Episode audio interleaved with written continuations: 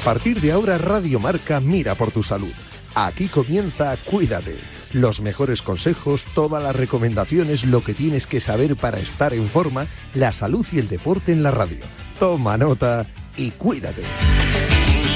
¿Qué tal? Saludos y muy buenas tardes. Bienvenidos a Cuídate. Hablamos de salud en Radio Marca. Llega a las 3 de la tarde y ya sabes que la alarma de la salud te tiene que sonar en el móvil para que ponga Radio Marca y empecemos a cuidarnos durante una hora hasta las 4 de la tarde con buenos consejos. Vamos a empezar rápidamente el programa de hoy. Los miércoles, territorio de Boticaria García. Indispensable su visita semanalmente eh, aquí en Radio Marca y de hecho me está esperando, así que rápido voy a estar con ella antes, quiero recordarte, y también en el programa de hoy vamos a hablar de ello un poquito de manera más extensa, que estamos en plena campaña de vacunación. Ya te puedes poner de manera simultánea la vacuna de la gripe y el COVID-19. Es muy sencillo lo que tienes que hacer para recibir el servicio en la red pública de atención primaria. Solo tienes que solicitar cita con el personal de enfermería. Tienes varias opciones, es muy sencillo. Lo puedes hacer presencialmente en tu centro de salud, también puedes hacerlo llamando por teléfono.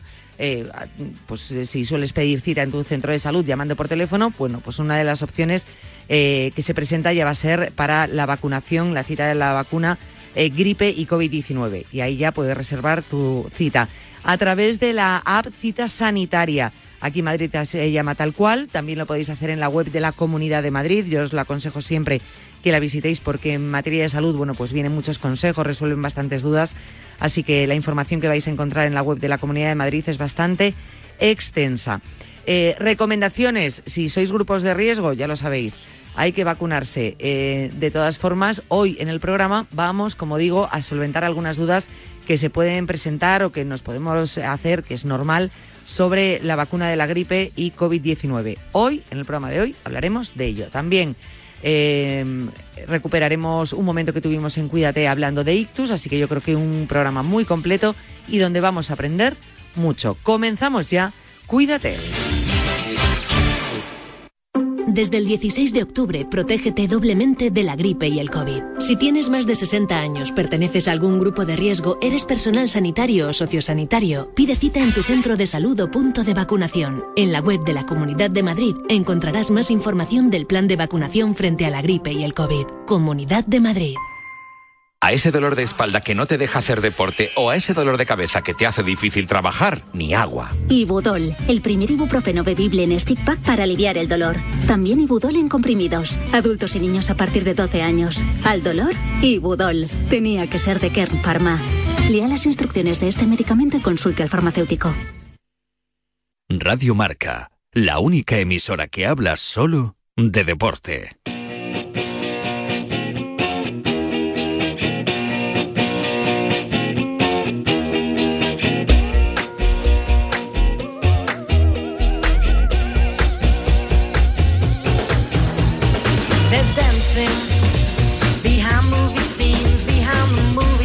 Tener la sección con boticario un día a la semana, pues me da mucha rabia, porque claro, eh, hay tantas cosas que me gustaría hablar con ella que luego eh, va pasando el tiempo y digo, vale, la próxima semana, la próxima semana.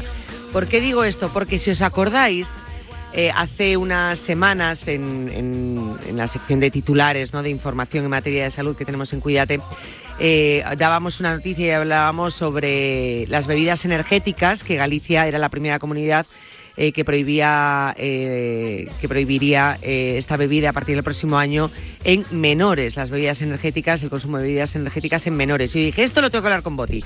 Y es que pasa el tiempo, pasa el tiempo y es que no nos da, no nos da la vida. Boticaria, desde ya vamos a tener que empezar a hacer más días a la semana.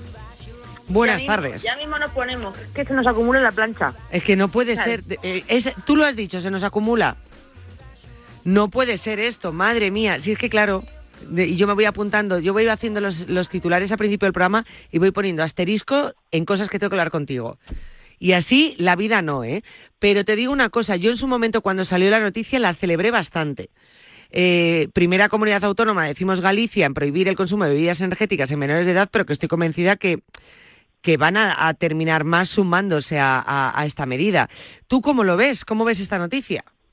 Bueno, hay polémica, eh, a mí personalmente como a ti me parece una buena decisión Y, y, como decías, no hay que pensar que están locos estos gallegos, se sumarán más comunidades probablemente, pero vamos, que simplemente lo que están haciendo es seguir la estela de otros países como Letonia como Lituania. O sea, no, no se lo inventan los gallegos, también lo prohíben. Eh, tampoco, eh, una cosa que también hacen es que no autorizan que patrocinen eventos deportivos, ¿no? Y fuera de Europa también están estas restricciones. Eh, Australia y Nueva Zelanda prohíben también a menores de 18 años el consumo.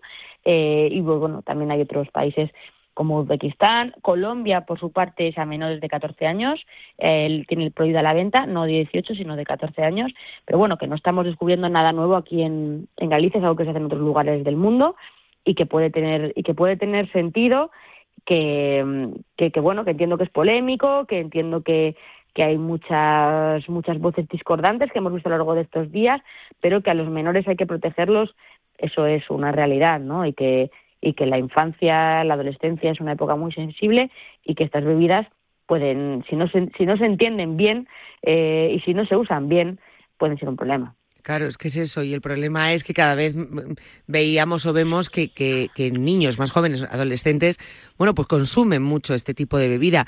Que yo no sé hasta qué punto eh, esta bebida funciona o lo que tú estabas comentando ahora, dependiendo cómo se utilice o quién la utilice, eh, pueda funcionar o no. Pues mira, funcionan. Funcionar, funciona. Eh, aquí ocurre que la, la cafeína eh, es la que, la que se lleva el gato al agua, aunque se habla de muchos comp componentes, realmente hablamos mucho aquí de vez en cuando de, de la EFSA, que es la Autoridad Europea de Seguridad Alimentaria, que son los que los que mandan en la seguridad alimentaria en Europa, y sí que han autorizado poder decir unas unas cositas bonitas de la cafeína, un, lo que llaman health claim, una declaración nutricional, una declaración eh, de salud que dice que si tomamos dosis de 40, entre 40 y 75 miligramos aumenta la capacidad de atención y la alerta. Y esto, bueno, pues precisamente porque la cafeína se añade a otros alimentos y otras bebidas, como las bebidas de cola, como las bebidas energéticas, y además de la cafeína se le añaden otros ingredientes como la taurina o la de glucuronolactona, pero la clave está en la cafeína. O sea, si se puede decir que esas sustancias sirven para aumentar la alerta, ¿no? mantenernos eh, alertas, es por la cafeína, según la ley. O sea, que mm, la cafeína, o sea, es, es el café. O sea, es que es como si te bebieses el café. Mmm, hombre, no digo que sea lo mismo, entiendo, pero, pero sí, si tiene cafeína, es como bueno, tomarte pues, café para estar alerta. Realmente sí. O sea, realmente sí funciona, no es por los ingredientes mágicos de los que hablamos, sino por la cafeína, que también está en otras bebidas, pues más baratas y más, y más saludables. Dicho sea de paso, ahora veremos por qué.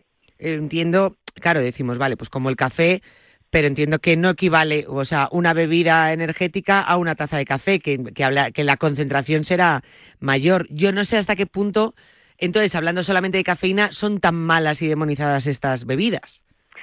A ver, hay, hay un bulo que hay que desmentir porque una lata no tiene cinco cafés. Eh, la cantidad de cafés eh, a lo que equivale, ¿no? Según la EFSA, la Autoridad de Presión Alimentaria, es que una bebida energética de 250 mililitros, una lata de 250 normal, tiene 80 miligramos de cafeína aproximadamente y un café expreso normal tiene 90. Eh, bueno, un, un, expreso tiene unos 80 y un café eh, filtrado normal unos 90. Entonces, bueno, pues el problema es que muchas veces se toman latas de 500, que ya son dos cafés, y se toman varias latas a lo largo del día, y entonces te puedes pasar, porque la dosis máxima de cafeína que hay que tomar al día son 400 miligramos diarios. Estamos diciendo que un café son 80-90 miligramos, con lo cual serían 4 o 5 cafés al día, ¿no? Oh, vale. Sí, es verdad. ¿Te acuerdas que una vez estuvimos hablando que zip zape? Eso es, exactamente. Eso es, eso si eras y si eras zape, ¿cómo te afectaba la cafeína, bien, café? Qué bien, qué bien, qué, qué bien que te acuerdas de eso. Ahora lo íbamos a comentar. Pues la cuestión, al final, es que eh, si te tomas más de dos latas, ya estás tomando esos cuatro cafés o más y muchos streamers pues se pueden pasar de la dosis sin problema y, y, pueden aparecer, bueno, pues realmente aquí ya sí los problemas, los problemas de verdad, porque es mucho más fácil a lo mejor tomarte estas latas, que como veremos ahora tienen azúcar y más historias, te las ves sin darte cuenta que una persona diga, la me voy a tomar cinco cafés. Vale, claro, que es que no, no es lo mismo. Eh, luego está el problema también del dormir, ¿no? Entiendo que, porque no, esto no es paras de beber y ya te has estimulado y luego duermes como un bebé o no te afecta. Esto se queda claro, ahí. esto depende de, como decíamos, si somos tipizapes, si metabolizamos más lento, más rápido, pero hay problemas más gordos. Eh, hace no mucho un, una persona de 91 años, un joven, lo diagnosticaron con miocardiopatía inducida por la ingesta de bebidas energéticas. Hola. Tomaba cuatro latas de 500 al día. Uf. Entonces, claro, estaba tomando unos 700 miligramos de cafeína que, como hemos dicho, lo máximo deberían ser 400 y 200 por, por dosis. Entonces, pues claro, ahí ya la cosa se, se complica. Estaba intentando, no, me salía en el cálculo de cafés que tomaba este chico al día. Madre mía, eso ya es, peligroso. Eh, luego decías también lo del azúcar. Eh, bueno, decías, vamos luego a hablar del azúcar, que esto tiene que tener azúcar también importante. Esas, cuatro, esas cuatro latas de, de, de 500 serían unos ocho cafés, eh, realmente, unos ocho cafés o más. ¿Vale? Entonces, bueno, pues hablamos de un, de un consumo excesivo. Claro, tú tomas el café y también te lo puedes tomar con azúcar. Claro, lo que pasa es que estas latas que preguntas por el azúcar lo llevan incorporado. El azúcar está entre un 10 y el 15%. ¿Qué significa esto? Pues que la lata de 250 tiene 25 gramos de azúcar, la lata de 500 pues tiene entre 50 y 75 gramos de azúcar, ¿no? Eh, entonces, teniendo en cuenta que la cantidad máxima diaria de azúcar que recomienda la OMS son 75, o sea, son 25 gramos, y ya hablamos de latas que tienen 75, pues una lata de 500 puede triplicar la dosis. Y eso también es un problema, porque 10 azucarillos al día con café, pues es, es, es difícil, ¿no? Es que es mucho. Eh, también un día estuvimos hablando de los edulcorantes, de los que están mejor vistos, menos vistos, más saludables, menos saludables. Claro, es que el, al café que tomamos luego hay que añadirle el azúcar que le echamos. Y en estas latas, lo que tú dices, ya viene preparado y con tantísimo azúcar, es, es una, una burrada. Eh, todo lo estamos comparando con el café. Eh, claro, estamos hablando ahora con estas latas y, por ejemplo, el caso del chico que estabas hablando de casos muy extremos. El café a nivel casero, el, usuario, el que podemos tomar tú y yo, si nos pasásemos de las dosis más o menos recomendables, ¿qué podría pasar?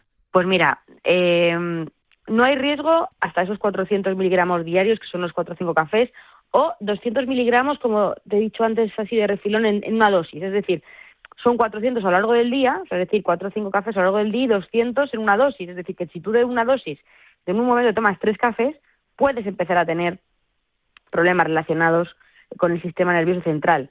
Pues el sueño que, que bueno, el sueño te despiertas por la noche o no puedes conciliar el sueño, principalmente no lo vas a poder conciliar, ansiedad, arritmias, cambios en el comportamiento. Y, y esto va a depender mucho, como decíamos, de si eres tipi o eres tape si realmente tienes una enzima, que la llamamos CIP porque es un citocromo, eh, un CIP, eh, si tú tienes una enzima que hace que metabolices lento y que lo elimines rápido por la orina, o no lo eliminas tan lento. Si tú eres un metabolizador rápido, vas a poder tomar más cafés que el que no. ¿Qué es importante? Pues vigilarlo en los niños, porque muchos eh, consumen estas bebidas y por encima de 5 miligramos kilo hay ansiedad, irritabilidad, nerviosismo. En el embarazo también puede haber una asociación, una asociación a, trastornos del crecimiento fetal. Entonces, bueno, pues sí que tenemos que tener en cuenta que, que este tipo de, sobre todo las personas vulnerables, niños, eh, embarazadas, pues deberían tomarlo lo menos posible para evitar esos riesgos. Muchísimo cuidado, desde luego, pues en niños en desarrollo, en época de crecimiento, bueno, pues mejor evitar estas bebidas, por supuestísimo, y no vamos a entrar a hablar de ello, en lo que también decían en la noticia, ¿no? Luego está ya de por sí los que eh, unen esta bebida eh, la mezclan con bebidas alcohólicas. Es que entonces ya estamos hablando de algo muchísimo más peligroso, así que mucho cuidado. Pero desde luego, bueno, pues lo que decíamos, probablemente otras comunidades se unan a esta medida de Galicia, que por otro lado, pues eh, se unía a la de otros países, ¿no? Que no, no eran pioneros, pero bueno, aquí en nuestro país, en nuestro país sí. Em, aprovechando que estás con nosotros, aunque tú fíjate, anda, de bebidas podríamos hablar largo y tendido, pero otra bebida que está muy de moda, Fíjate que tengo ganas de probarla. Todavía no la he probado, pero por aquello de que todo el mundo habla de ella, de la kombucha. Y la ves ahora ya por todos lados. Eh, es que está muy de moda. La kombucha que yo realmente no la quiero probar o no la he probado porque no sé lo que es y no sé a qué sabe. Bueno, pues es un té al que se le añade azúcar y luego se fermenta, se añade un puñadito de bacterias y de levaduras. También hay marcas que añaden zumos. Lo importante es que estas bacterias se comen el azúcar eh, como siempre. Ah. ¿Qué hacen las bacterias? Se comen el azúcar y... Y, pedos. Y, bueno, y pedetes y los gases. y pedetes de bacterias, gases. Oh, el tema. Bueno, pues lo, lo que hacen es que lo hacen todo el rato. Las bacterias se comen los azúcares, se tiran pedetes, generan gas, burbujitas. Por eso la kombucha tiene burbujitas. Y, bueno, pues también generan compuestos beneficiosos que son los probióticos. Entonces, bueno, no todas son iguales, ¿vale? O sea, hay, hay kombuchas de muchas maneras.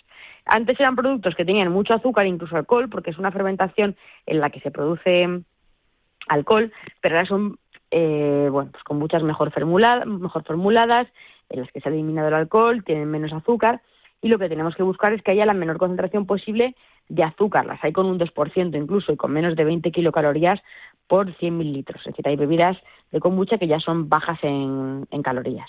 O sea que hay que leer la etiqueta. ¿No? Es, es, fundamental. Es fundamental porque no todas son iguales. Entonces, eh, hay mucha gente que dirá, bueno, pero vamos a mirar las calorías de la kombucha, eso de las calorías no está pasado de moda. A ver, lo que está pasado de moda o sea, lo que no está pasado de moda, por, por decirlo así, son las bebidas que tienen mucho azúcar. O sea, eso sigue estando ahí. Entonces, si uno toma kombucha por sus propiedades beneficiosas, pero se mete 20 gramos de azúcar en el cuerpo, y hay presentaciones de medio litro que pueden llevar 20 gramos de azúcar, pues por mucha bacteria buena que tú te lleves, si te estás metiendo 20 gramos de azúcar, haces un pan como unas tortas, ¿no? Entonces, bueno, pues lo ideal es, eh, pues eso, busquemos eh, kombucha. Si quisiese queremos eh, tomarla, pues que tenga el menor porcentaje posible de, azúcar, que ya te digo que las hay con un 2%. Claro, y dependiendo de cuál sea nuestro día a día, nuestra alimentación, pues podrás tomarlas más o menos, entiendo. Eh, porque eh, cuando hablamos de kombucha, que dicen, es beneficiosa, vale, ¿en qué beneficia? ¿Qué, qué, beneficio tiene la kombucha? Bueno, pues tiene bacterias buenas como las que hay en el yogur, pero fermentando en este caso té con azúcar en vez de mm, fermentando leche, ¿no? Son bacterias buenas para la microbiota, son, tienen funciones muy importantes para nuestras defensas, para el sistema inmune, para, para procesos digestivos, para el control eh, de, peso, ¿no? O sea, está muy bien. Pero luego también esa conexión intestino-cerebro, ¿no? O sea, está bien. Lo que pasa es que hay muchos tipos de kombucha, ya te digo, la mayoría son como refrescos que si no tienen mucho azúcar y ponen además a veces edulcorantes, y los edulcorantes no son los mejores amigos de la microbiota. Entonces es como darles una de cal y una de arena. O sea, si tú tomas muchos refrescos de cola con azúcar y los vas a sustituir por kombucha, pues mira, estás ganando sí o sí. Pero si te, pero en general, si vas a tomar, si no tomas kombucha y vas a tomar una kombucha con mucho azúcar o con edulcorantes, pues a lo mejor no es necesario, ¿no? O sea, que depende, vamos. Que, que no es mala, pero que depende. Eso es. Como se suele decir, es muy gallego eso también, pero, pero claro, pero, pero, pero claro. Claro, cada uno, cada uno es de su padre y de su madre, ¿sabes? Como si dices, eh, ¿son buenos los yogures? Pues hay yogures que son buenos y otros que no lo son. Entonces, ¿es bueno tomar yogur? De los buenos, sí. Pero hay tantos y, con, con, concretamente con la kombucha, hay tanta kombucha que no es ok que, bueno, pues hay que, hay que, hay que ir con, con lupa. Luego hay gente que también la hace en casa ahora. Sí, hay gente que la hace en casa y esto sí, que no lo recomiendo porque hay riesgo de contaminación por hongos. Ah. Hay que tener un disco que se llama SCOBY, de levaduras y de bacterias, pinta asquerosa, y es un caldo de cultivo para otros bichos, ¿no? Y pueden crecer ahí otros hongos que pueden ser perjudiciales. Entonces, para mí es un riesgo innecesario. Hay casos de infecciones por hongos que han acabado regular y yo creo que no es necesario jugarnos el tipo con esto, habiendo kombucha que puede ser eh, razonable, decente y que está en el supermercado. Hombre, pues no. La verdad que no. Si es así de peligroso, vamos a olvidarnos. Lo compramos la botellita y listo. Bueno, voy a probarla. Voy a... Tú lo has probado, entiendo. Yo la kombucha la he probado, sí. ¿Y de me sabor? me, lo me regaló Cristina Mitre hace muchos años. A mí no es un sabor que me guste especialmente. No, sí tiene esas burbujitas, tiene ese gas. A mí no me, no me enamoró. Y, y bueno, yo no, no es una bebida que tengo incorporada en mi, en mi rutina. Yo los, los probióticos los consumo, soy muy fan de los fermentados, pero bueno, pues me gustan los fermentados, eh, los lácteos, al final, los lácteos que son sin azúcar y que, bueno, pues el kéfir, soy muy fan del kéfir, por ejemplo, eh, y, de, y del yogur, del yogur, ya sabes, el 343, sí. 343 que tiene 3% de grasa, 4% de azúcar y 3% de proteínas y bueno, pues luego están los probióticos también en el chucrut, por ejemplo, en encurtidos que no se han pasteurizado, eh, también eh, pueden, pueden estar. Eh, el kimchi, o sea, hay otras maneras de consumir probióticos. Yo principalmente, ya te digo, lo más fácil, lo más sencillo para mí son, son el queso y el yogur. Pero, oye, a quien le guste la kombucha, pues que elija una con la mínima cantidad de, de azúcar y sin, y sin edulcorantes. Y bueno, pues para adelante, para adelante con ello. Bueno, ya te contaré, a ver si me da tiempo hoy el próximo día la, la prueba y te digo a ver si me ha gustado o no.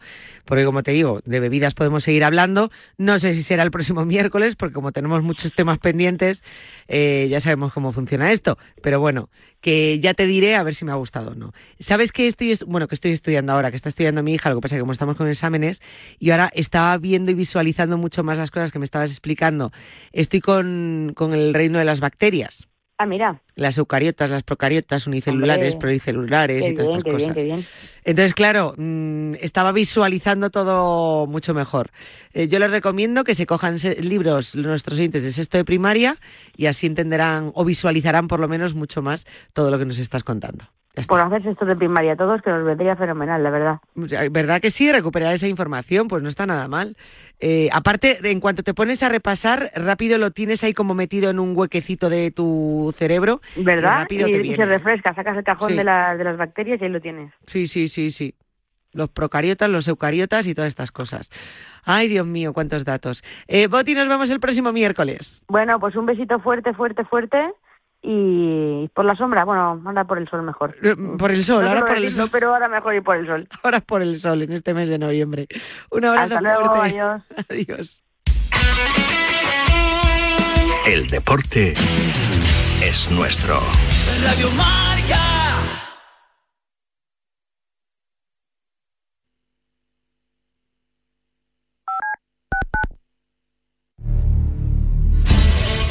Ahí va el venao Bien, bien, bravo. Atenazón te cuenta semana tras semana las noticias más relevantes y emocionantes del mundo de la caza, la pesca, el tiro deportivo, la naturaleza, la normativa, el personaje o la denuncia. Atenazón no tiene temporada de veda y semanalmente Leonardo de la Fuente y Dulce María Rojo te esperan todos los sábados de 6 a 7 horas con un programa de Radio Radio, hecho como a ti te gusta con frescura, simpatía, veracidad y rigor.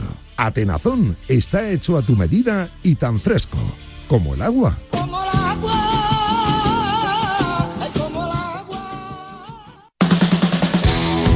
¿Te has quedado dormido y no has escuchado la tribu de Radio Marca por la mañana? No te preocupes, ya sabes que en la aplicación de Radio Marca tienes todos los podcasts disponibles para escucharlos cuando y como quieras Tú decides cuándo quieres escuchar la radio del deporte.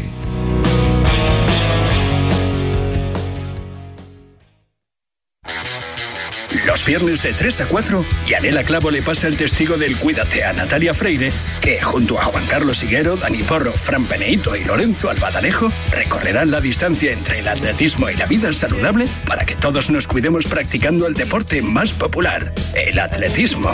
No lo olvides, cada viernes te esperamos con una carrera popular en forma de programa de radio en la que te animamos diciendo Cuídate Runner.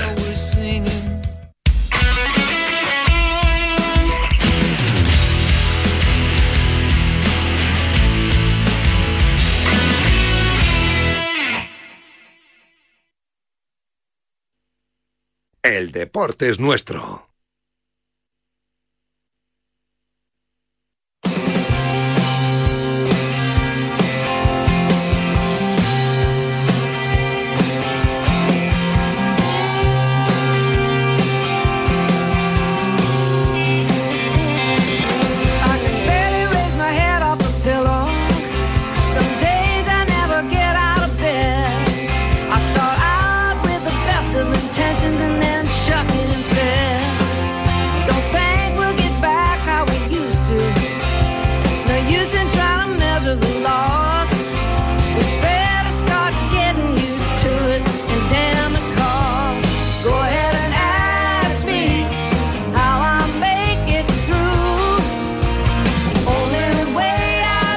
Te recuerdo, y ya sabes que te lo venimos contando cada día aquí en Cuídate, que ya puedes ponerte de manera simultánea la, vacuna de la gripe y el COVID-19, esa dosis de refuerzo. La campaña se va a desarrollar principalmente en centros de salud, hospitales públicos, residencias de mayores, de personas con discapacidad eh, de la región. Se va a prolongar hasta el 31 de enero y el foco estará en la doble eh, protección de quienes superen los 60 años, en grupos de riesgo de cualquier edad, como enfermos crónicos, embarazadas. El otro día, de hecho, nos centramos mucho en esas dudas que se plantean en cuanto a las embarazadas.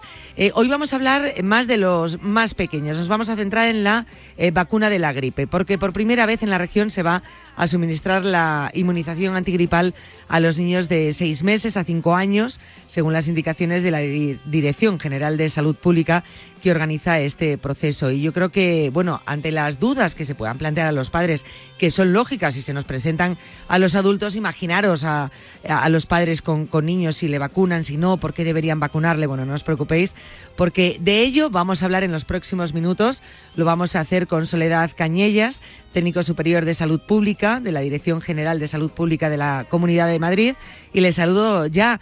Eh, Soledad Cañellas, ¿qué tal? Buenas tardes. Hola, buenas tardes. Eh, bueno, nos vas a ayudar en los próximos minutos y yo creo que ya los padres eh, directamente han subido el volumen de la radio porque siempre siempre digo, cuando la salud nos preocupa, la nuestra, la de mm, cada uno, ¿no? Y, nos genera unas dudas, ya cuando hablamos de hijos y metemos esa, esa, ese factor en la ecuación, ahí nos preocupa mucho más y nos surgen muchísimas más dudas, lógicamente, ante la desinformación o, o ante, ante el miedo, ¿no? Es haré bien o no haré bien.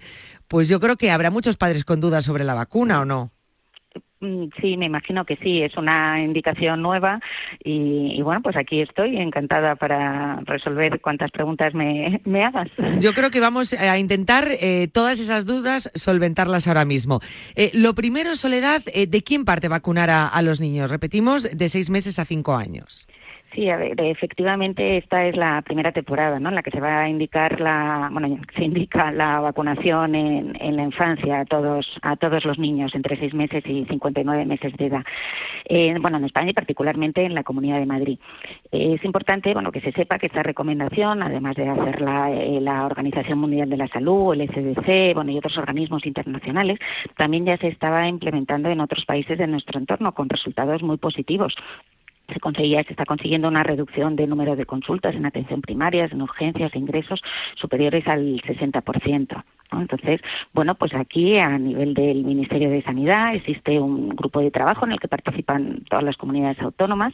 Bueno, con ello quiero decir que es una decisión consensuada, ¿no? Y que revisa sistemáticamente, pues, los programas de vacunación, porque como sabéis, pues las las las enfermedades cambian, ¿no? Su epidemiología cambia, la industria va desarrollando nuevas vacunas y bueno, y también se publica nueva evidencia científica. Entonces, conforme a todo eso, bueno, pues se van haciendo nuevas recomendaciones y nosotros pues vamos adaptando eh, nuestros calendarios. Y de hecho, y volvemos a remarcar, ¿no? El que se haya bajado eh, esa edad de recomendación de la vacuna de los niños a, seis meses. Porque claro, hasta ahora te surgía la duda. Cuatro o cinco años eran tres.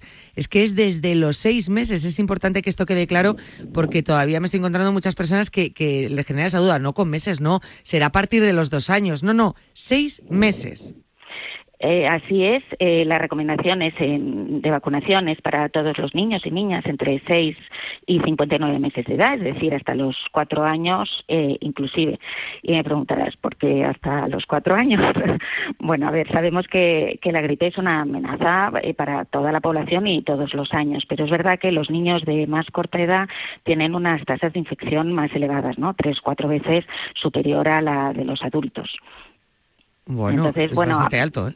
Sí, sí. Entonces, bueno, aparte de los niños, no olvidarnos de que también sigue existiendo la recomendación de vacunar luego a los al, resto de población más vulnerable, ¿no? Que, que, son, pues bueno, ya sabéis que son las personas a partir de los 60 años de edad, eh, fundamentalmente los más mayores y sobre todo si están institucionalizados en residencias de mayores y demás, y luego por debajo de esa edad si tienen eh, alguna patología de base, es decir, bueno, pues enfermedades crónicas que pueden ser cardíacas, respiratorias, bueno, diabéticos, inmunodeprimidos, etcétera. Ahí tenemos porque es importante, ¿no? Vacunar a los niños, eh, incluso, bueno, pues esos niños que pueden eh, convivir, ¿no? Con personas que, que, estén, bueno, que pertenezcan a ese grupo de riesgos, es decir, eh, la importancia de los niños va mucho más allá, por eso yo entiendo que, que, es, importante, bueno, pues haber incluido este grupo dentro de la recomendación de, de vacunación, porque también tenemos que tener claro cómo afecta la gripe a los niños. Sí, sí, sí. Bueno, andando en la importancia de vacunarles, eh, a ver, sabemos que son los eh, principales transmisores de, la gripe, liberan más virus y durante más tiempo que los adultos. Entonces lo que hacen es propagarla tanto entre las personas de su edad como con las personas eh, mayores y los adultos que les cuidan, ¿no? Cuando, cuando están malitos. Entonces, bueno, ahora me preguntas, ¿cómo, ¿cómo afecta la gripe a los niños? Bueno, pues es verdad que en muchos casos pues puede cursar con una sintomatología leve. Pero bueno también es verdad que, puede complicarse. Las complicaciones más frecuentes eh, son bueno las crisis asmáticas las neumonías que son la principal causa de ingreso y luego las otitis medias. Esas son las más frecuentes. Luego hay otras menos frecuentes como bueno afortunadamente menos frecuentes porque son más graves como pueden ser la miocarditis la encefalitis eh, bueno otras que, que, bueno que pueden llevar a los niños a, a ingresos hospitalarios. De hecho a ver, la mortalidad en los menores de 15 años es mínima, pero eh, sabemos que, genera eh, bueno, un alto número de visitas médicas, un alto consumo de antibióticos que, serían prescindibles eh, y luego mm, un alto número de hospitalizaciones e ingresos en UCI, prácticamente igual que, en los adultos. Y encima, dos de cada tres de estos niños que, tiene, que ingresan no tenían ningún factor de riesgo conocido. ¿vale? Entonces no hay que pensar que, que bueno, que son esos niños que ya están malitos, los que tienen más riesgo de padecer la gripe. Eh, no, se sabe, se sabe que no. Porque a lo mejor puedan tener un, un sistema inmune, pues oye, más, más, más fuerte y decir, bueno, oye, pues mi hijo no tiene aparentemente ningún problema, eh, ¿por qué va a ser más, más vulnerable a, poder padecer algún síntoma eh, con la gripe? No, en este caso vamos a generalizar a todos esos niños. En el caso de que haya niños con alguna patología especial, ¿deberían vacunarse? Eh, sí, sí, sí, sí. A ver, la, indicación universal, digamos, a todos es en esta, en este rango de edad que estamos comentando, ¿no? Entre los seis meses y los cuatro años de edad, inclusive. Pero luego, eh, por supuesto, tienen indicación más allá de esta edad todos aquellos que tengan una patología eh, de base, ¿no? Una, una, enfermedad crónica, lo que he comentado, pues, eh, pues que sean diabéticos, que estén inmunodeprimidos, que estén tomando tratamientos inmunosupresores o, bueno, algún tipo de, de, factor de, de, riesgo, ¿vale? Igual los niños a partir de esa edad que, que los adultos hasta los 60 años, ¿vale? Ajá. Em, eh, ¿Qué tipo de, de vacunas se utilizan? Mm, a ver, ahí tenemos un arsenal vacunológico. eh, tenemos eh, muchas, bueno, con distintos desarrollos. Unas se desarrollan en cultivo celular, otras en huevo. Bueno, las que ha adquirido la Comunidad de Madrid este año para la vacunación infantil son de dos tipos. Una eh, son inactivadas y de administración intramuscular. Eh, bueno, contienen, bueno, los dos tipos las contienen las cuatro cepas, dos de, del virus tipo A y dos cepas del virus tipo B. Y, bueno, una, como he dicho, sí, es inactivada de administración intramuscular. Y luego hemos adquirido para un pilotaje, este año en la Comunidad de Madrid, una vacuna que es viva atenuada de administración intranasal, eh, que la vamos a administrar solamente a los niños de cuatro años de edad, ¿vale? A esa corte de nacimiento, los nacidos en el 2019 que se administrará en los centros de, salud. ¿vale? Es un pilotaje para ver qué tal la, aceptabilidad, tanto por parte de los profesionales como por parte de la población general. Y bueno, y en función de los resultados, pues ya veremos en campañas eh, sucesivas. Eh, como salga bien, es eh, la mejor noticia de lo que nos está contando la mejor noticia la van a recibir los niños de cuatro años. O sea se evitan un pinchazo con lo poco que les gusta la eh, vacuna. efectivamente efectivamente la, administración desde luego es mucho más fácil. Eso es ayudar a los padres a convencerlos con cuatro años. Tienes que vacunarte la vacuna. No no quiero. O sea de, la gripe no no quiero. Hijo que muy fácil que no hay pinchazo. Van directos vamos. Eso y una piruleta y ya está Exacto. Hay que ayudar a los padres, es verdad. Eh, no sé luego, eh, por otro lado, que puedan tener dudas los padres, ¿no? Si hay algún tipo de contraindicación. Mm, a ver, contraindicación real, la única que hay es que, bueno, que el niño o la niña sea alérgico a alguno de los componentes de la vacuna. Entonces, en ese caso no se podría administrar. Y en el caso de, de Fluentetra, bueno, se llama la intranasal, la que os he comentado, como es de virus vivos atenuados, esa vacuna no se podría administrar en niños inmunodeprimidos. ¿Vale? sería también una contraindicación. Vale, pero bueno, el resto de personas sí. El resto de personas y otros factores de riesgo sí se podría administrar sin problema. Y en cuanto a dosis eh, necesarias de la, de la vacuna para los niños, que a lo mejor pues eh, que sea más suave y haya que poner más dosis, ¿es una?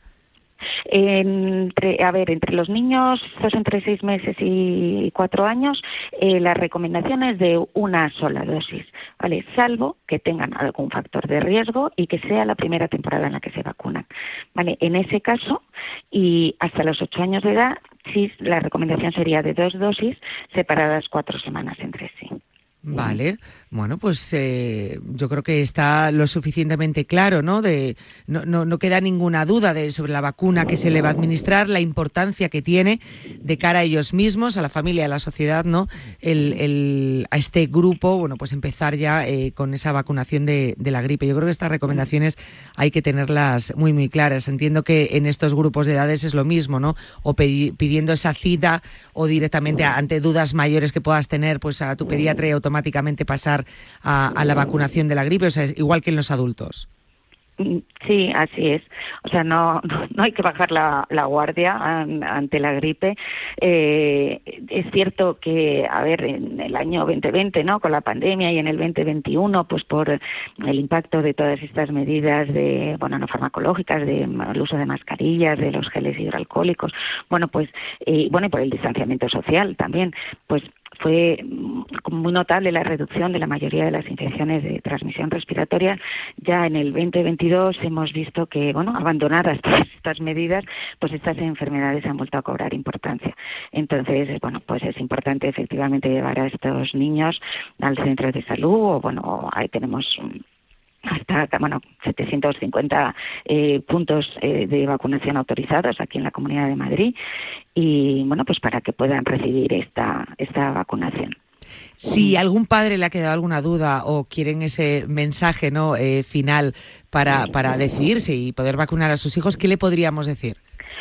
Eh, a ver, que la, los niños, o sea, la vacunación frente a la gripe, el objetivo que tiene es proteger a los más vulnerables, ¿vale? Y tiene una protección individual, es decir, a los niños en sí mismos los vamos a proteger y, y luego, como he dicho, vamos a generar una inmunidad de grupo, ¿no? Vamos a proteger a esos mayores, a esos convivientes, eh, también de, de esa transmisión. Eh, la vacuna es la mejor herramienta para prevenir esta enfermedad. Y luego, bueno, pues toda la información eh, está en la página web. Eh, hemos editado también este año con, con la introducción de, esa, vacunación antigripal en la infancia un, un, un, díptico de información, díptico informativo para padres y madres, en los que hay dos QRs, uno te lleva a la página web directamente y el otro te lleva a un cuestionario de aceptabilidad, ¿vale? Que hace, pues, es totalmente voluntario, anónimo y, y, contiene preguntas, pues, acerca de, bueno, pues eso de si sobre la intención de vacunar, de cómo se ha enterado, de si le dieran elegir la vacuna, pues, cuál preferiría y bueno, eso nos va a servir mucho a nosotros también de cara a próximas campañas. Ah, qué bueno, recabar esa información, claro, así es, eh, que ayude un poquito, ¿no? Para, para tener esa información y, lo que está diciendo, bueno, pues eh, ir mejorando en este aspecto. Eh, Soledad Cañellas, muchísimas gracias por habernos acompañado, sobre todo por haber acompañado en estas dudas a los padres que nos están escuchando. Eh, agradezco muchísimo, de verdad, eh, que haya estado aquí con nosotros. Y, y nada, bueno, pues seguimos con esa campaña de vacunación hasta el 31 de enero. Exacto, muchas gracias a vosotros. Gracias, un abrazo muy fuerte. un abrazo. Un abrazo. Adiós, Hasta luego. adiós. Hemos hablado con Soledad eh, Cañellas, técnico superior de salud pública de la Dirección General de Salud Pública de la Comunidad de Madrid. A la una de la madrugada llega Javi Amaro y las apuestas de goles a la sintonía de Radio Marca. 30 minutos de actualidad deportiva, consejos claves y análisis para apostar con responsabilidad y la mejor información de la mano de los mejores analistas. Giro de Italia Ride Laika Pro Tenerife vuelve. 18 y 19 de noviembre, dos etapas con salida desde Adeje y Arona para sumar 200 kilómetros y más de 4.000 metros de desnivel entre ambas. Inscríbete en www.giroridelaikaprospain.es con el apoyo de Turismo de Tenerife.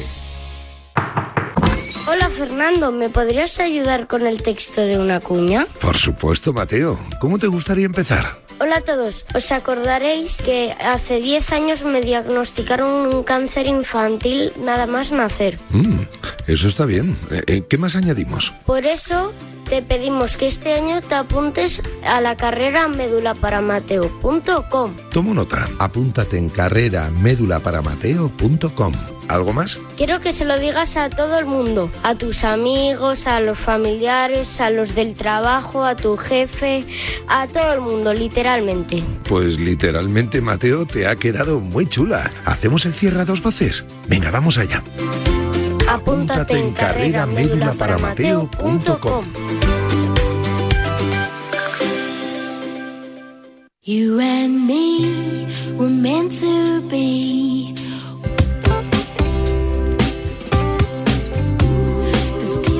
Bueno, 29 de octubre es el Día Mundial del Ictus, enfermedad cerebrovascular que afecta a más de 120.000 personas cada año en España y supone la primera causa de ingresos hospitalarios. Se espera que haya un aumento de casos de ictus del 35% para 2035. Eh, nos preguntamos si podremos hacer algo para cambiar estos datos a nuestro favor, en favor de la salud cerebrovascular. Bueno, pues lo vamos a ver en los próximos minutos. Estamos con la doctora Mar Castellanos, coordinadora del Grupo de Estudio de Enfermedades Cerebrovasculares de la Sociedad Española de Neurología. Doctora Castellanos, ¿qué tal? Buenas tardes.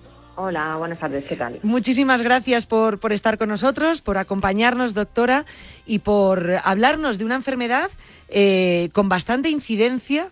eh, como decíamos, eh, primera causa de ingresos hospitalarios y que provoca también eh, muchos fallecimientos. Doctora, yo creo que es una enfermedad que, que tenemos que, que conocer todos porque, ojo y leo, solo un 10% de la población es capaz de definir lo que es un ictus y un 50% de la población no es capaz de reconocer todavía lo que es. Y esto me parece, doctora, muy preocupante porque, como decimos, es una enfermedad con bastante incidencia. Sí, efectivamente es, es un dato preocupante mm, porque, porque todavía nos queda mucho por hacer. También es verdad que hay que ver las cosas positivas y los datos en cuanto al conocimiento de los síntomas de la población. Afortunadamente, de unos años hacia acá también ha mejorado, ha mejorado bastante. Pero evidentemente, en una enfermedad que tiene este elevadísimo impacto en cuanto a mortalidad y en cuanto a, discapacidad, es decir, la, la, la probabilidad de que el paciente pues después no pueda volver a su vida habitual, que es, que es muy elevada, eh, pues es, es, algo que es importantísimo y que tenemos que mejorar claramente. Pues eh, por lo menos reconocer o saber esos síntomas relacionados con el, el ictus eh, es un punto positivo, ¿no? Porque va a ayudar en el diagnóstico precoz, que también es muy importante en esta enfermedad. Uh -huh. vamos a quizá a empezar por el principio. ¿Qué es un ictus?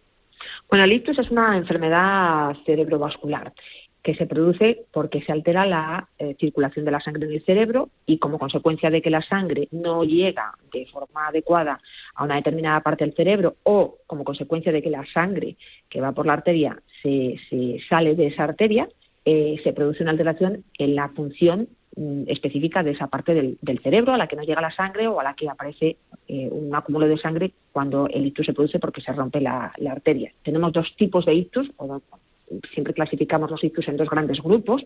El grupo del ictus eh, que nosotros llamamos isquémico, que es el que se produce como consecuencia de que se tapa eh, por un trombo, un coágulo, una arteria del cerebro. Como digo, eso lo que ocurre, lo que, lo que determina es que al taparse la arteria no llega la sangre a la, zona a la que habitualmente tiene que llegar la sangre, que, son, que es la que lleva los nutrientes al cerebro, por tanto esa zona del cerebro deja de funcionar y eso es lo que produce los síntomas. Eso es lo que ocurre en el 85% de los pacientes.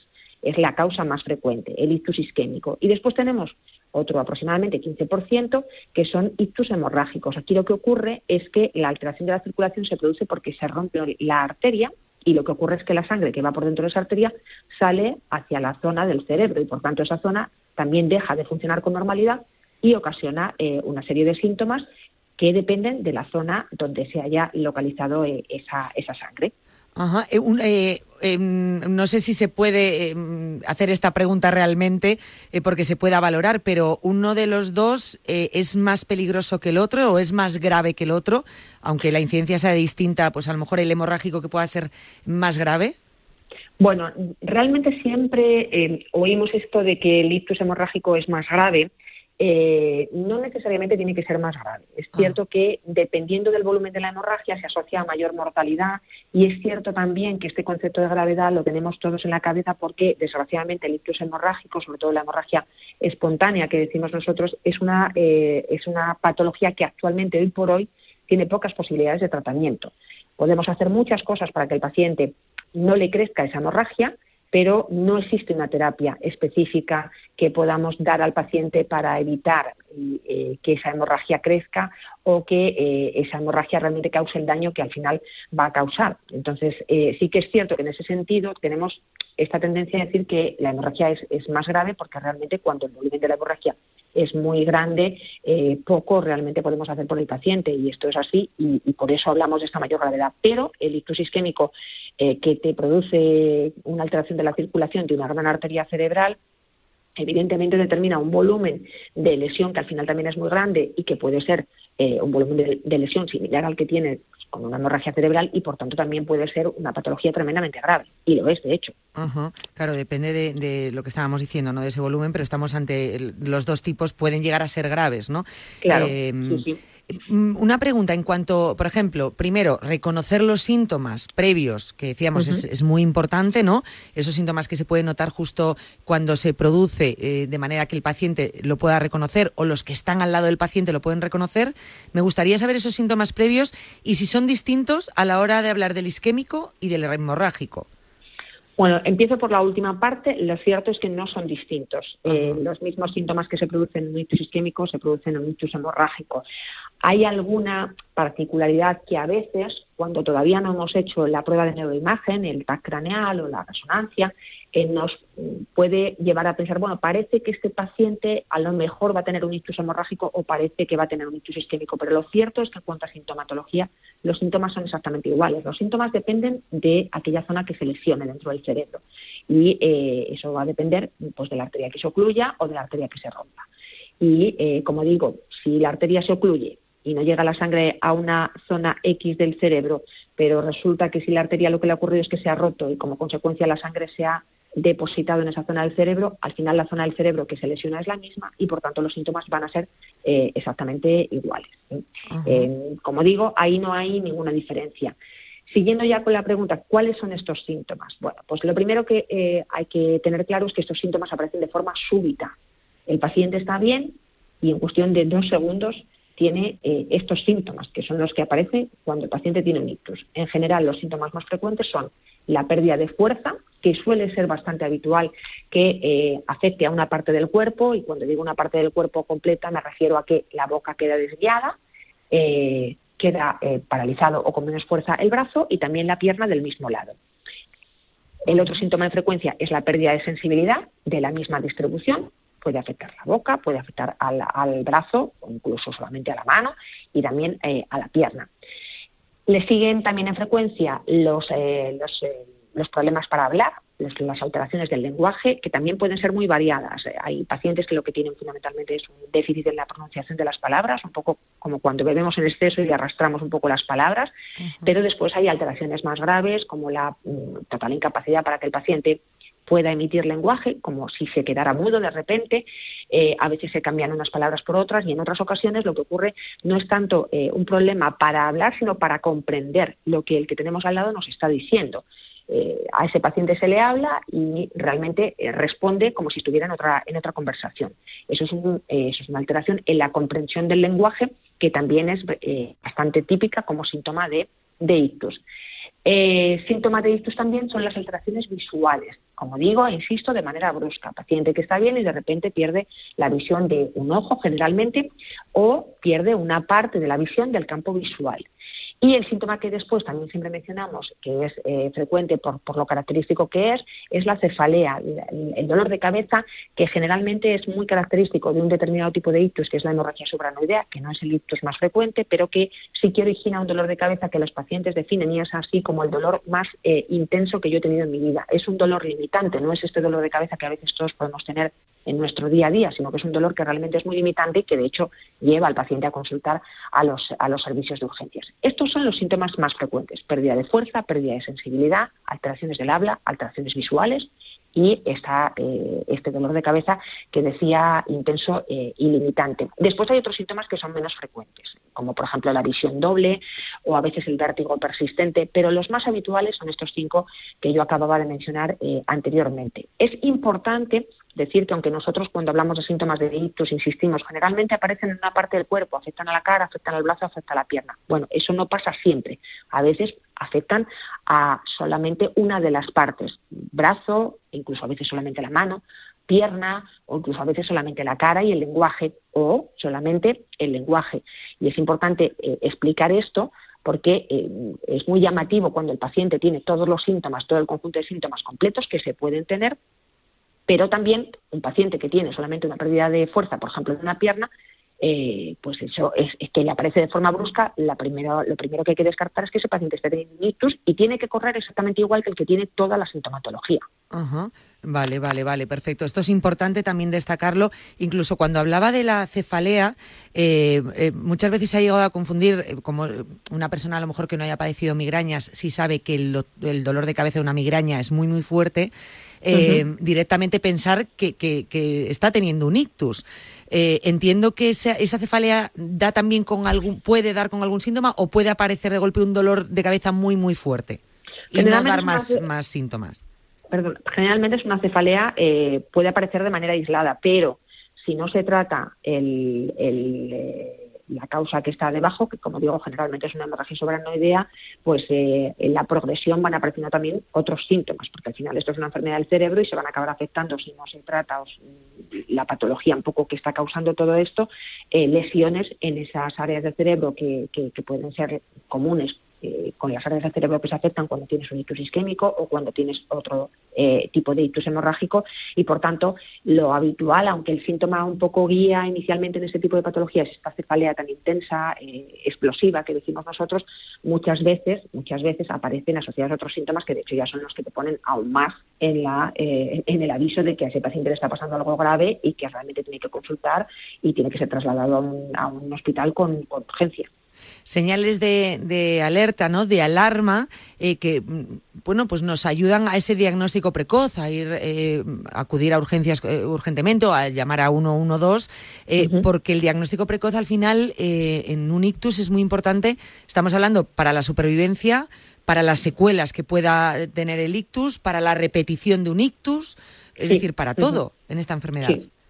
Bueno, en, el momento en que aparecen los síntomas, el, consultar de, la forma más rápida posible es determinante para el pronóstico mm, y la evolución de ese paciente, porque lo que nosotros podemos hacer por un paciente que tiene un ictus depende fundamentalmente del tiempo de, evolución, especialmente cuando el paciente tiene el ictus isquémico, que por otro lado es el que tiene el 85% de los pacientes y por tanto es el, es el más eh, frecuente. Pero también en algunos tipos de ictus hemorrágico, aunque las posibilidades terapéuticas son más escasas, sobre todo cuando la hemorragia es eh, espontánea. Eh, como digo, hay otros tipos de hemorragia que sí que tienen una causa subyacente y eso también se puede tratar. Y, por otro lado, además, incluso en el ictus hemorrágico ya sabemos que el control de algunos factores, como por ejemplo los niveles tensionales elevados, pues eh, es eh, importante hacerlo también en las primeras horas de evolución de la, de la lesión, porque eso también se asocia con mejor pronóstico. En cualquier caso, la idea es que cuando un paciente tiene uno o varios síntomas de los que acabamos de explicar que sean consistentes, compatibles con, con un ictus, desde luego se tiene que consultar de manera rápida, porque como digo, lo que nosotros podemos hacer depende fundamentalmente del tiempo de evolución de los síntomas. Y el otro punto importante es que además en esas terapias que nosotros podemos utilizar y que estamos utilizando ya de forma habitual en pacientes con ictus isquémico, esas terapias son eh, más efectivas cuanto antes se eh, administren al paciente. Es decir, eh, un paciente en el que hacemos un tratamiento endovascular, que es uno de los, eh, de los tratamientos que, tenemos aprobados en pacientes con ictus, y sacamos el trombo, no es lo mismo en cuanto a evolución de pronóstico si ese trombo se saca a las tres horas de evolución que si se saca a las dos, que si se saca a las seis horas de evolución. Evidentemente puede parecer lo mismo. Bueno, al final hemos sacado el trombo, pero no, porque la lesión eh, que se produce en el cerebro es lo que nosotros llamamos una lesión dinámica. Eh, las neuronas en el cerebro no mueren todas de golpe cuando se produce un ictus, sino que van muriendo de manera progresiva. Eh, van a, intentando aguantar. Eh, en, el, en, el, cerebro se ponen en marcha lo que nosotros llamamos mecanismos de compensación que intentan precisamente que esas neuronas eh, sobrevivan el mayor tiempo posible. Pero claro, si no hacemos el tratamiento lo más rápido posible, al final esas neuronas van a acabar muriendo. Y por tanto, como digo, aunque el tratamiento se pueda realizar con bueno, pues, ventanas terapéuticas, con tiempos más, más amplios, no evoluciona de la misma manera un paciente al que se le ha hecho un tratamiento a las seis horas que a las ocho que a las dos horas. Y evidentemente el pronóstico siempre es mucho mejor en los pacientes en que se hace el tratamiento lo más precozmente posible. Por eso corremos todos cuando un paciente llega al hospital eh, tras haberse activado lo que se llama, o, o se activa dentro del hospital, el código ictus. El código ITUS, sobre el que también le quería eh, preguntar, porque mm, yo creo que no la, los oyentes, no, la población no conoce lo que es el código ITUS y, creo que es importantísimo, vital y por el que em, bueno se, han salvado muchas vidas. Sí, el código ITUS no es más que un sistema que tiene establecido el, que tienen establecidos los, servicios de salud de cada una de las comunidades autónomas eh, para que se avise en el caso de que el paciente que tenemos delante tenga una patología cuyo pronóstico es tiempo dependiente. Lo del concepto tiempo dependiente lo acabamos de explicar. Es decir, son patologías en las que hay que correr porque cuanto antes se administren las terapias, eh, mejor va a evolucionar el paciente. Estos sistemas de activación de código ITUS, en este caso, lo que tienen por objetivo es que eh, se ponga en marcha toda una cadena asistencial que tiene que intervenir en el manejo de los pacientes con ictus. Desde el, bueno, pues la propia persona que reconoce los síntomas o el propio acompañante que reconoce los síntomas hasta el, 112 o el 061, dependiendo de la comunidad autónoma en que nos encontremos, es decir, los servicios de emergencias prehospitalarias. Estos servicios de emergencias prehospitalarias en esta cadena de avisos avisa al hospital al que va a ser trasladado el paciente y además también se decide dentro de lo que es el transporte prehospitalario, a qué hospital se tiene que llevar al paciente, porque en función de la patología, como saben, mm, nosotros tenemos diferentes niveles de atención hospitalaria y en un paciente que hay una sospecha de ictus, eh, se tiene que coordinar en este sistema de activación de código ictus cuál es el hospital que va a poder ofrecer a ese paciente las mayores posibilidades tanto de diagnóstico como de tratamiento. Y por tanto, el traslado hospitalario ya un poco se centraliza desde, desde el propio momento en que el paciente se sabe que puede tener esta patología. Evidentemente, como digo, estos eh, avisos son encadenados, eh, las emergencias extrahospitalarias avisan al hospital, en el hospital evidentemente todo se pone en marcha para que cuando llegue el paciente se haga la, eh, neuroimagen, el TAC craneal lo más rápidamente posible y evidentemente se ha avisado ya también al neurólogo, que es el especialista que habitualmente trata a los pacientes con ictus, para que también ya esté esperando al paciente y todo se pueda hacer en el menor tiempo posible. en esto protocolo. que Efectivamente, eso está protocolizado dentro de lo que se conoce como sistema de activación de códigos ICTUS. Eh, doctora Mar Castellanos, de verdad, no puedo estar más agradecida eh, por cómo nos ha acercado esta enfermedad, pero sobre todo por ese mensaje tan positivo y cómo nos ha hecho entender lo que es una enfermedad que, que sobre todo podemos prevenir entre todos. Así que se lo agradezco de verdad de corazón. Nada, gracias a, vosotros por, por, darme la, posibilidad de acercarme a la población general, de acercarnos desde la Sociedad Española de Neurología a la, a la población general y explicar eh, pues cómo detectar esta enfermedad y, e intentar aportar nuestro, nuestro granito de arena en esta educación en salud que yo mencionaba anteriormente. Pues que ha sido mucho ese grano de arena. Gracias, doctora. Gracias a vosotros. Un abrazo. Un abrazo muy fuerte. Hemos hablado con la doctora Mar Castellanos, coordinadora del Grupo de Estudio de Enfermedades Cerebrovasculares de la Sociedad Española de Neurología. Hasta aquí el programa de hoy. Mañana jueves nos vemos a la misma hora para cuidarnos aquí en Radio Marca a las 3 de la tarde. Adiós.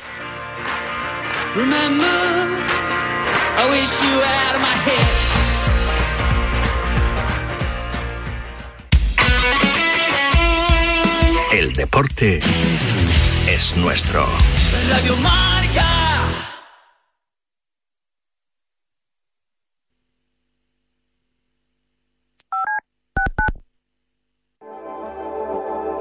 Si lo que te separa del universo digital de tus hijos son puertas que todavía están cerradas, ¿cuántas estás abriendo? El universo digital de tus hijos e hijas es todo un mundo. Más puertas abres, más lo entiendes. Descubre cómo en FAD.es. ¿Sabías que cada cinco horas se diagnostica un caso de esclerosis múltiple? Firma el manifiesto de Fundación GAEM para pedir más inversión en la investigación para la esclerosis múltiple. Firma en fundaciongaem.org. Empodéranos para encontrar una cura. Y también puedes donar con Bizum en el 01707. Servicio de WhatsApp de Radio Marca 628 26 90 92. Envía tu nota de audio y cuéntanos tu opinión, sugerencias y quejas. porque tú haces la radio. Memoriza el número de WhatsApp de Radio Marca. 628 26 90 92. Participa en la radio del deporte. Te estamos esperando. Comienza Goles, el clásico de la radio deportiva, en sintonía exclusiva de Radio Marca. Ya estamos aquí. Hay parado para rato en la sintonía más deportiva del mundo. Simplemente radio, que ya es bastante, ¿eh? Después de 40 años que siga sonando nuestra sintonía. Cada noche a las once y media tienes una cita con Goles, el clásico de la radio deportiva. ¿Cómo está el patio? Periodismo de etiqueta en Radio Marca. Estos goles, ya lo sabes.